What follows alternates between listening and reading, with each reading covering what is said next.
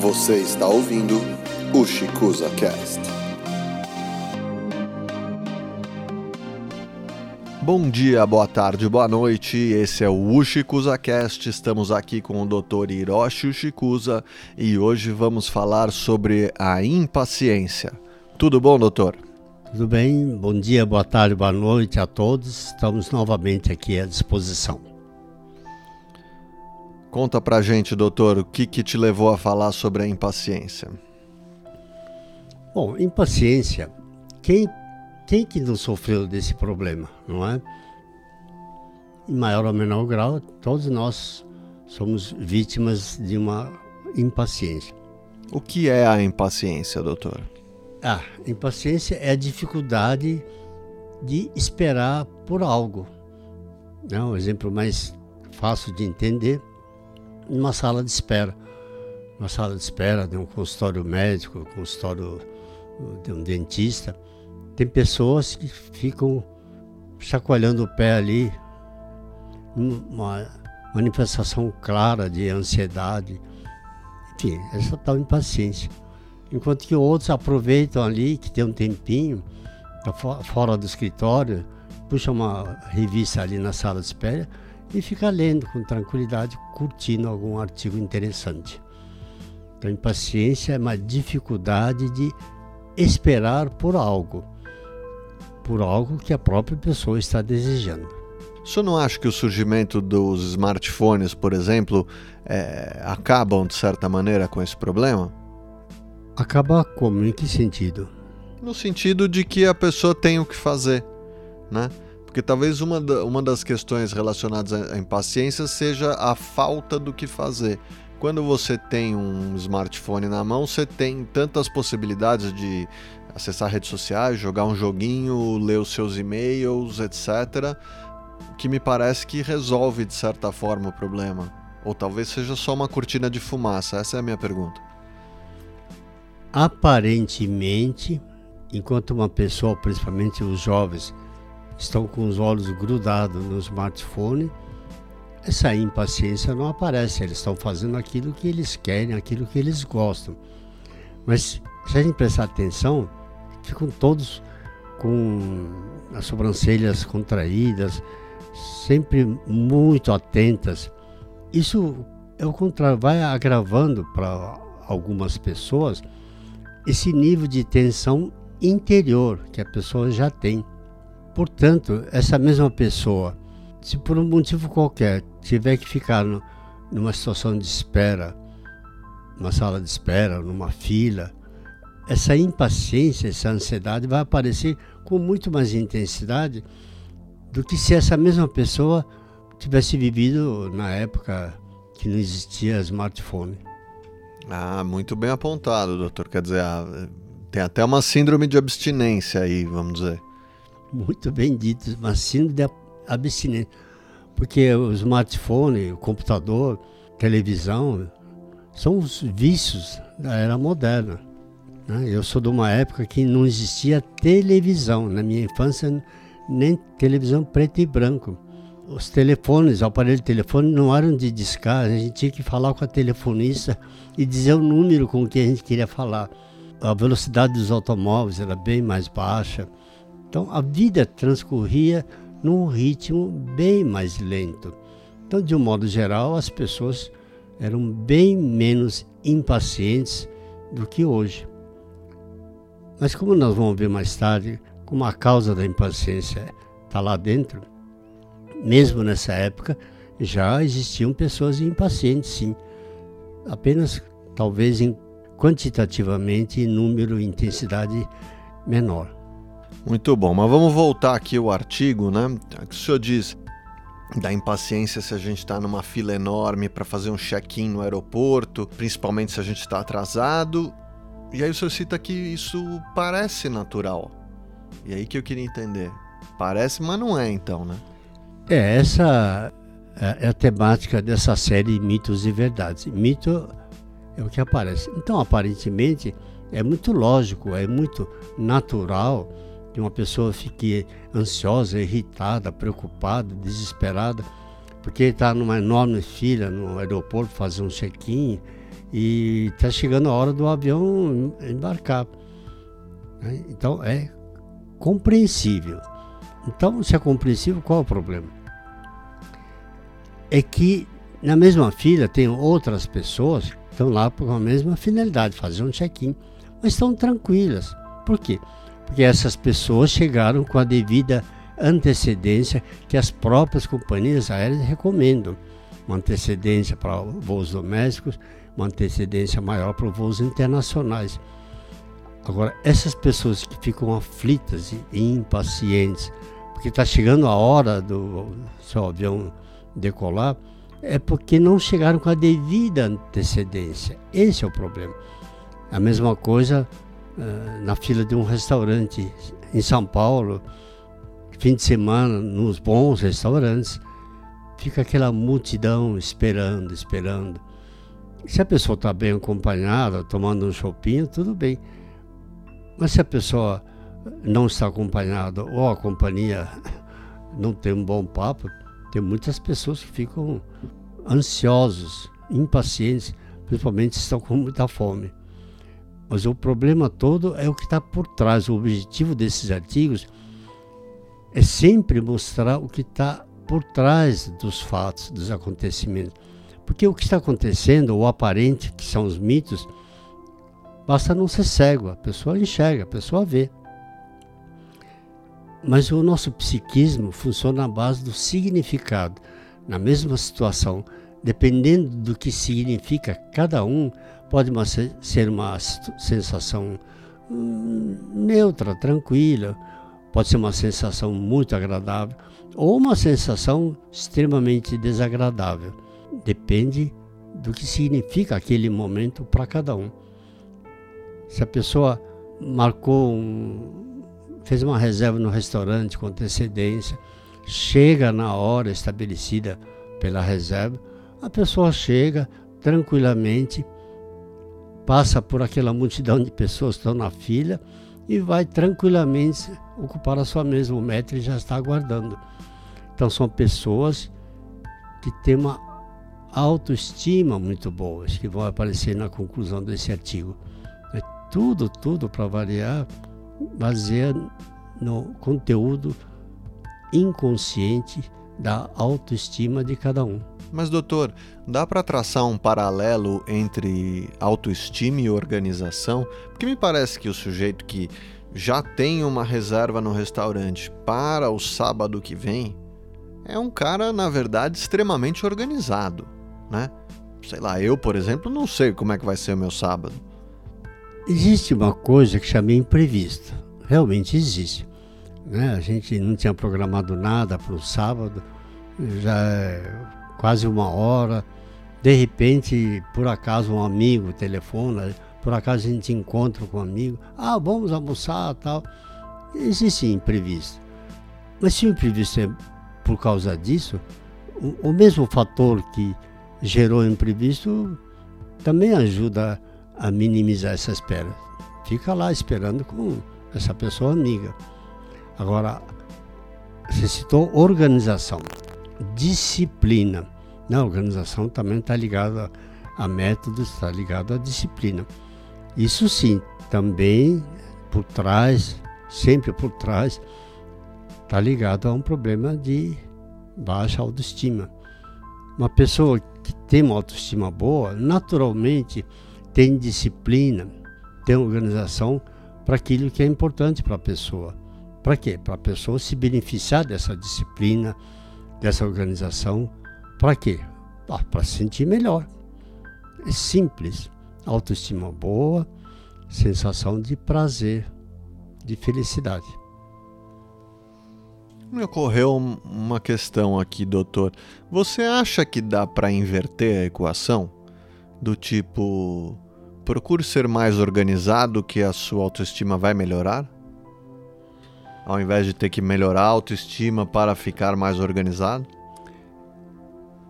É possível, é perfeitamente possível, desde que a pessoa admita que sua autoestima é baixa, desde que a pessoa acredite no significado da autoestima, para depois saber se a autoestima da pessoa está baixa ou não. E depois, se a pessoa está afim de melhorar essa autoestima ou não. Uma vez preenchido todos esses pré-requisitos, é perfeitamente possível a pessoa, através de um esforço racional, consciente, procurar se disciplinar para ter organização. No artigo, doutor, o senhor cita que um do, dos fatores que realmente te motivou a escrever sobre esse tema foi um programa de perguntas e respostas do professor Márcio Atala na CBN. É, explica isso para a gente, doutor. Foi muito interessante. Eu ouvindo esse, esse programa ao vivo, no trânsito, eu ouvi, peguei, tive a sorte de pegar desde o começo uh, a, a pergunta de uma das ouvintes. Né? Então, como está aqui no artigo, aparentemente a conotação da, da ouvinte era assim de desespero, uma coisa dramática. Não aguento mais, não aguento mais. Mas como não aguenta mais? Não aguenta mais o quê? Ficar fazendo esse esforço para perder peso. Ainda fala que eu preciso correr. Eu detesto correr, não, não gosto de correr, não vou correr. E já estou cansado de ficar fazendo dieta, fazendo regime. Acho que eu vou largar tudo. Esse foi o início do programa, né? me chamou a atenção. Aí o próprio professor Márcio Atali pediu para o seu interlocutor para descrever melhor qual, qual era o caso.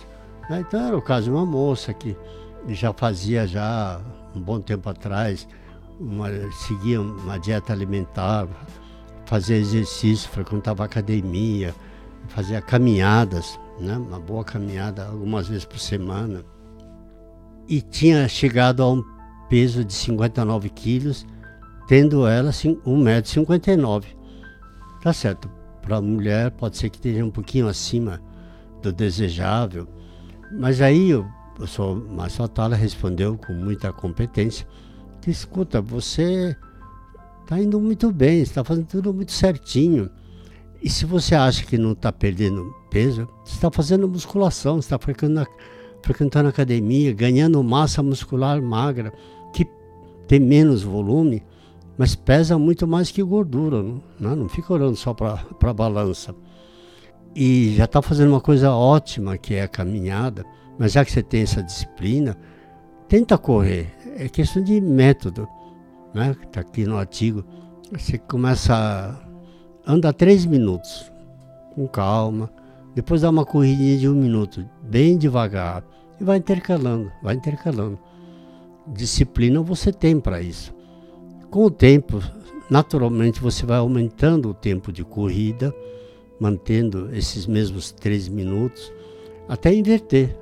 Né? Pode-se chegar a um ponto de você correr cinco minutos num ritmo bom e caminhar um minuto. Vai intercalando, intercalando. Foi a sugestão dele. Você já está já está no ótimo caminho. Só falta, talvez para acelerar um pouco mais sua evolução, aprender a correr. Aprender com método. Parabéns, continue assim. Bom, quando eu ouvi no final dessa entrevista, bom, agora eu posso colaborar. Né? Então, pretensiosamente, como uma colaboração ao professor Márcio Atala, eu pensei comigo mesmo e coloco o meu pensamento aqui nesse artigo. Mas por que essa impaciência dessa moça? Tinha feito um esforço muito bem feito, com muita disciplina, e praticamente já tinha chegado lá. Ela só queria perder mais uns quilinhos. Queria talvez ficar com um corpinho de modelo, mas ela já tinha um corpinho saudável, bastante saudável. Aí que vem o tal do sentimento de não merecimento. Uma pessoa com autoestima baixa, portanto, atrelada ao sentimento de não merecimento, isso faz com que a pessoa ou não faça nenhum esforço para conseguir aquilo que ela gostaria de conseguir, ou no caso dela, ela fez o esforço o que é pior, conseguiu o resultado. Está quase chegando lá. Quase. Aí baixa esse tal do sentimento de não merecimento e joga tudo pro alto, pro alto. Joga pela janela. É um absurdo o que eu estou falando agora. É lamentável, mas é muito, muito mais frequente do que todos imaginam. Por isso que eu tomei liberdade de citar alguns exemplos muito conhecidos do público, exemplos dramáticos desse tipo de problema. Né? O que me veio à memória, por ter sido recente, é daquela famosa cantora que todos conhecem, Amy Winehouse, aquela inglesa, um fenômeno no jazz. Ela começou muito cedo a carreira, com 20 anos de idade, mas já tinha problema ligado à droga, ao alcoolismo. Apesar disso, o talento dela era tão fantástico que ela galgou o sucesso muito rápido. Em 2008, com 24 anos de idade, nós, os que acompanham a música sabem, ela ganhou numa das premiações daquele ano, 2008, cinco Grammys individuais, numa mesma noite. Ela foi parar no Guinness como a primeira cantora inglesa que conseguiu esse feito. Bom, ela foi evoluindo, evoluindo a sua carreira, apesar das drogas, apesar do alcoolismo. Até que no ano 2011, quando ela ia completar 28 anos, em setembro, alguns meses antes, é, acho que uns 5, 6 meses antes, ela gravou com Tony Bennett. Tony Bennett era o grande ídolo dela, desde a da adolescência dela. Então ela realizou um sonho gravando uma música com ele, Body and Soul. E esse, essa música era para fazer parte do CD do próprio Tony Bennett, para comemorar os 28 anos que ela ia completar em setembro daquele ano. E quem assistiu o filme dela aparece no filme, ela gravando com Tony Bennett.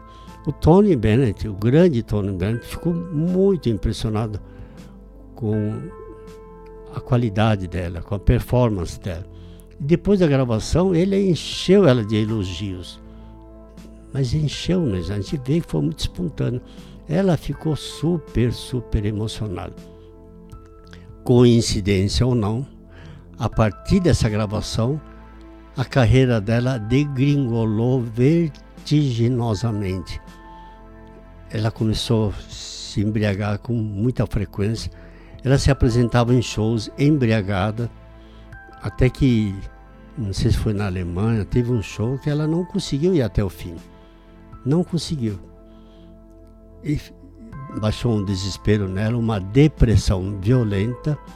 E no dia 23 de julho Dois meses antes ela completar 28 anos de idade, ela foi encontrada morta como alcoólico. É muito triste.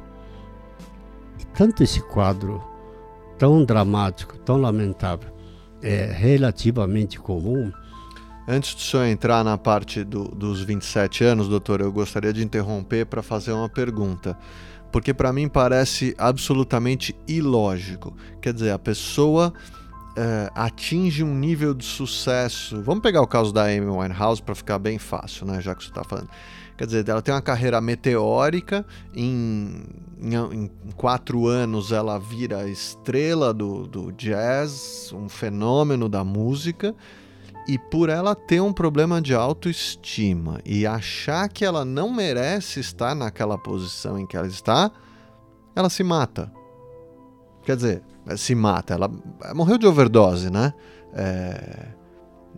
Não sei, não sei se dá para dizer que a pessoa que morre de overdose ela, se suicidou, mas é meio que quase li, isso, né? Ela literalmente se matou. Só que é diferente pegar um revólver e dar um tiro na cabeça.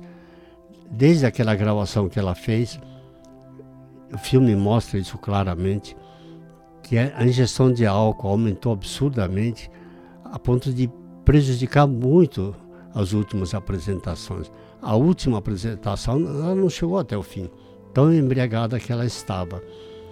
Bom, agora respondendo a tua pergunta. O sentimento de não merecimento, só para relembrar os artigos anteriores, é uma consequência imediata de um terrível complexo de culpa.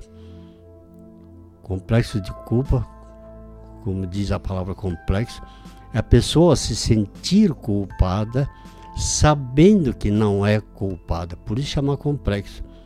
É uma coisa terrível, porque é uma coisa emocional, uma coisa neurótica, fruto de uma educação severa, exagerada.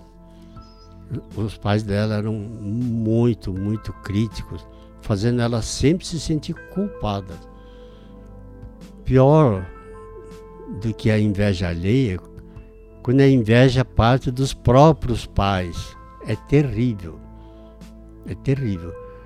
É comum também uma filha é, morrer de inveja da mãe, por exemplo. A mãe é bonita, linda, talentosa, é, faz sucesso. E ela, apesar de ser uma moça mais ou menos bonita, não tem nem de longe o talento que ela tem. Então a filha fica com inveja da mãe. É, é triste, mas é natural, é inevitável. E lógico que para a mãe também é desagradável. Mas quando isso acontece, a mãe já tem a sua personalidade formada. O contrário não, o contrário é terrível. Quando uma mãe ou um pai, ou ambos, sente inveja do talento, do sucesso, das qualidades de uma filha ou de um filho, isto é terrível. Porque a importância psíquica dos pais para uma criança uh, é uma coisa assim, está acima de tudo. Para uma criança, os pais estão acima de Deus. O conhecimento de Deus é uma coisa cultural que vem mais tarde. Mas a sensação de dependência com os pais, principalmente com a mãe, vem desde a criança vem a, vem a esse mundo. É uma dependência total.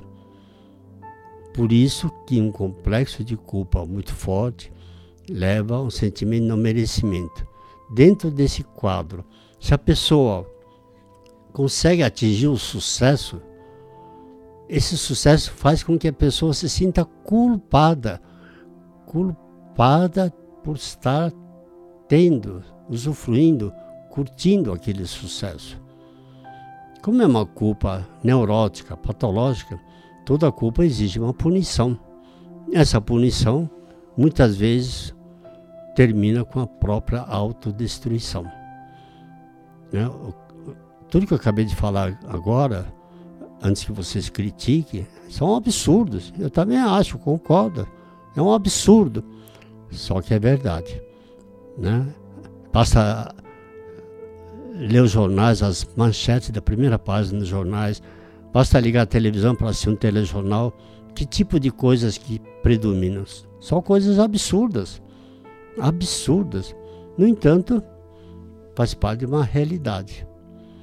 Tanto isso é verdade que existe, até se antecipar um pouquinho, né? o Clube dos 27. O que é esse Clube dos 27? Estão fazendo uma lista de personalidades famosas principalmente ligado ao mundo artístico, que tiveram um fim semelhante. Né? O exemplo do Brian Jones, cofundador do, do Rolling Stones, o, guitarrista Jimi Hendrix, que era um fenômeno, a cantora Janis Joplin, o Jim Morrison, né? que era o líder de The Doors, Kurt Cobain, que era o líder do Nirvana, o ator Jonathan Brands e o artista Jean-Michel Basquiat coincidência ou não, eles acabaram com a vida aos 27 anos, no auge do sucesso, no auge do sucesso. Eles próprios terminaram com a sua própria vida. Que curioso isso, hein, doutor? Há de ter uma explicação, né? Tudo tem uma explicação. No caso, eu não sei a resposta, mas que existe alguma resposta deve existir. Bom, dito tudo isso, Uh, como superar esse problema, doutor? Antes de superar o problema, o mais importante e o mais difícil a pessoa perceber que tem um problema. A pessoa admitir para si própria que tem esse problema.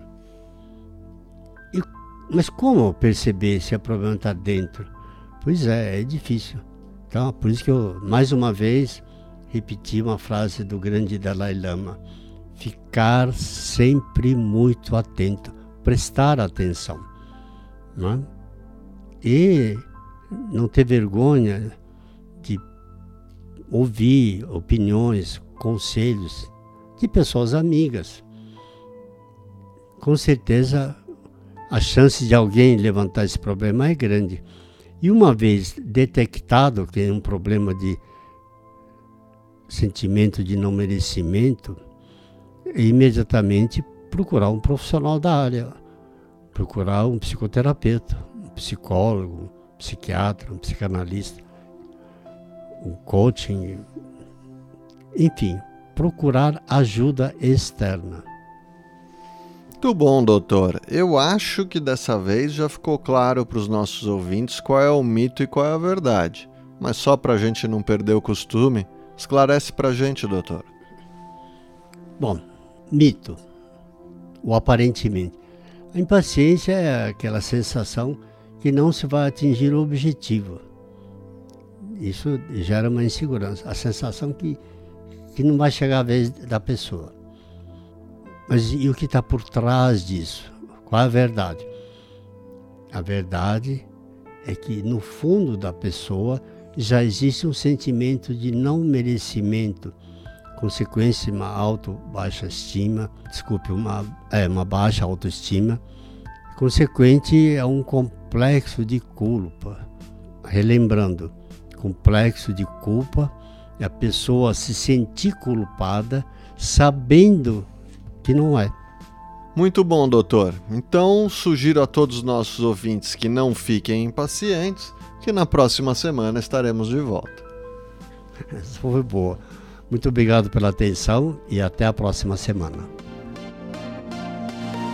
Você ouviu o Chicusa Cast.